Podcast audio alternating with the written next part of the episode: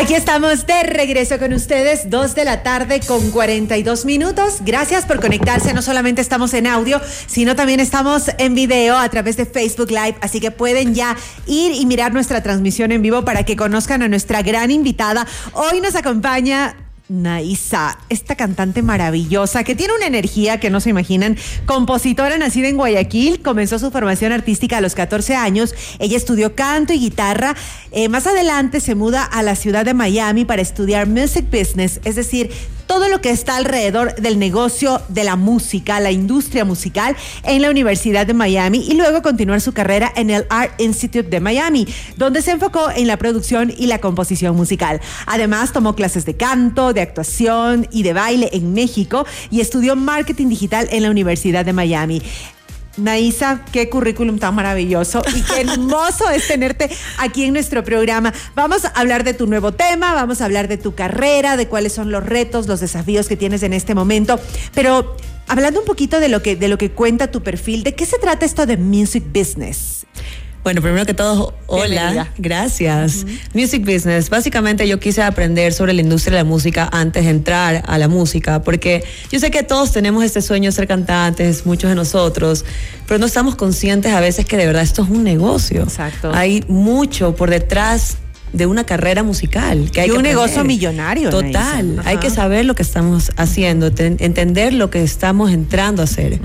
Porque uno no se va a poner a vender una pasta dental sin antes saber cómo marketear la pasta dental Por y a dónde llegar. Es lo Y- mismo. Y creo que, por ejemplo, cuando yo he visto que entrevistas a artistas, digamos, que se dedican a pintar grandes cuadros, ellos dicen, yo necesito enfocarme en la inspiración y en pintar, en hacer la obra de arte, pero necesito un equipo que me ayude a que me ayude a, a manejar luego los impuestos, a, a pagar a la gente que está, para que ese artista netamente se concentre y se enfoque en hacer buenos productos. ¿Estás de acuerdo con eso? Totalmente de acuerdo contigo. Yo lo que sí quise era aprender, no por tratar de trabajar dentro de, pero sino para saber lo que tengo que hacer dentro de mi carrera, qué es lo que, cuando leo un contrato, qué es lo que está bien y lo que está mal, qué es lo que me están proponiendo, qué es lo que yo puedo proponer, más que todo para tener una idea clara. Igual yo siempre digo, la experiencia también es otra cosa, o sea, Claro. la experiencia te la enseña a vivirlo, poder estar dentro de, porque una cosa es aprenderlo y otra cosa es vivirlo. Claro, claro. Entonces eso va de la mano. Claro, entonces tú estudiabas eso en la universidad y a la par cantabas, manejabas tu carrera, entonces podías poner en práctica lo que, lo que aprendiste, mi querida Naisa. Bueno, cuéntame, ¿cómo, cómo empezaste este 2023? Eh, demasiado bien, de verdad Wow. que no me lo esperé empezar tan bonito, lanzando música, no había lanzado nada desde hace dos años más o menos. Me tomé todo el 2022 para producir, para estar enfocada en mi proyecto, qué es lo que quería transmitir, cuál es el género con el que quería sacar. Y sí fue un proceso difícil porque estaba un poco como estancada, no te voy a mentir. Pero dije, en 2023 me voy a ir con toda, quiero sacar lo que de verdad me apasiona, no quiero escuchar a los demás, quiero hacer lo que de verdad me nace. Encontrar tu propio estilo. Total. ¿Y qué opinas de toda esta polémica que se ha armado alrededor de las canciones de Shakira? ¿Sabes qué? Todo el mundo me lo pregunta. Es que claro, imagínate, ¿cómo no le vamos a preguntar a una cantante, a alguien que, que nos dé su criterio acerca de, de esto? Yo personalmente pienso que Shakira está contando al mundo su dolor y es normal, porque normal. cuando a no- a- a las personas, hablamos de hombres, mujeres, nos rompen el corazón o nos duele algo, qué rico poder decirlo, abrazar esas emociones, la ira, el enojo, la alegría, la tristeza, y yo creo que es muy válido. ¿Tú? Totalmente de acuerdo. Para mí la música es una forma de expresión y si ella es cantante y es compositora, lo más bonito de poder hacer esto es poder poner tus sentimientos en una canción. Así que yo no la juzgo. Para mí es algo relacionable. La cosa es que ella lo hace en público. Hay otras personas que no lo hacen en público. Exacto. Pero me parece que no tenemos que juzgar. Cada Oye, uno ella lo hizo en público, se hizo viral y además facturó. facturó. Está facturando y bien. Y bien.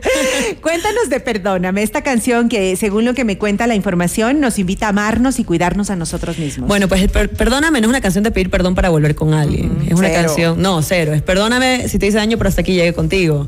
No quiero saber más de ti, ya me cansé de esta relación, es tóxica, no da para más. Esta canción la hice, yo estaba en un momento gris pasando, creo que lo viví, no, no creo, sí lo viví. Pero igual yo quería poner esto en palabras porque es difícil pasar por una ruptura, es un duelo que uno tiene que vivir. Y la música, como yo te digo, es una forma de expresión y desahogo. Y el poder hacerlo así y ponerle estos sonidos electrónicos a la canción me ayudó también a que no sea una canción triste, sino algo bien de energía, que te dé una pauta para poder seguir y decir ya no quiero más. Y es, de eso se trata un poco la letra de la canción y la música. Ahora cuéntanos cómo la estás promocionando, aparte de, bueno, obviamente venir acá a la ciudad de Quito, llegar a los medios de comunicación y, contar a la gente. De esta manera es como, ver, ¿qué, ¿qué, pasaba antes, antes de la parte digital?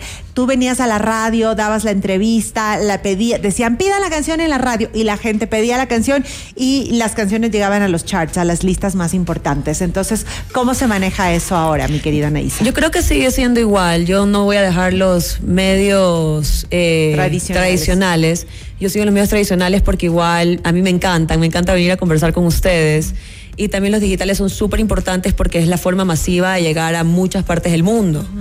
Pero para mí es muy bonito venir a mi país, promocionar mi música, enseñarles lo que he estado haciendo, porque siempre he dicho, yo quiero representar al Ecuador afuera y como vivo afuera sí soy una representante del país. Por supuesto. Y también otro poder que tienes muy importante ya para cerrar la entrevista es tu voz y tus mensajes. Ahora que tantos, tantos jóvenes están conectados en las redes y que creo que esta, esta influencia que ejercen los líderes de opinión, en tu caso a través de la música, es muy importante. ¿Qué les quieres decir a los jóvenes y qué sientes que ellos necesitan escuchar de ustedes?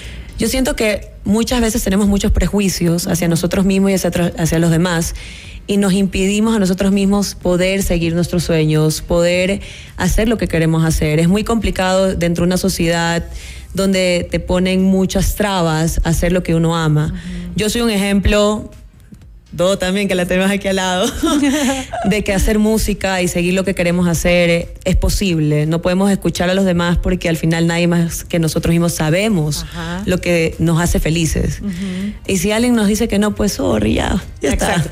Siempre, yo del otro día puse en mi, Instagram eso, hay que estar y hacer lo que nos hace felices, es lo más importante. Total. Naisa, ¿dónde podemos descargarnos del tema? ¿Dónde te podemos seguir en redes? Y lo vamos a escuchar más adelante, porque ahorita estamos en live y no podemos poner la canción, pero después de unos minutitos, después del doctor Esteban Ortiz, lo ponemos. Perfecto, me encuentran como Naisa, la canción ya está disponible en todas las plataformas digitales, se llama Perdóname, pueden ir a escucharla. Al igual que el video musical está disponible en YouTube, vayan, vean el video. Más importante, vayan a dedicársela a la persona que le rompió el corazón, por favor. Punto. Gracias, Naisa. Siempre te esperamos aquí, es tu casa. Muchísimas gracias. Un abrazo, ya regresamos.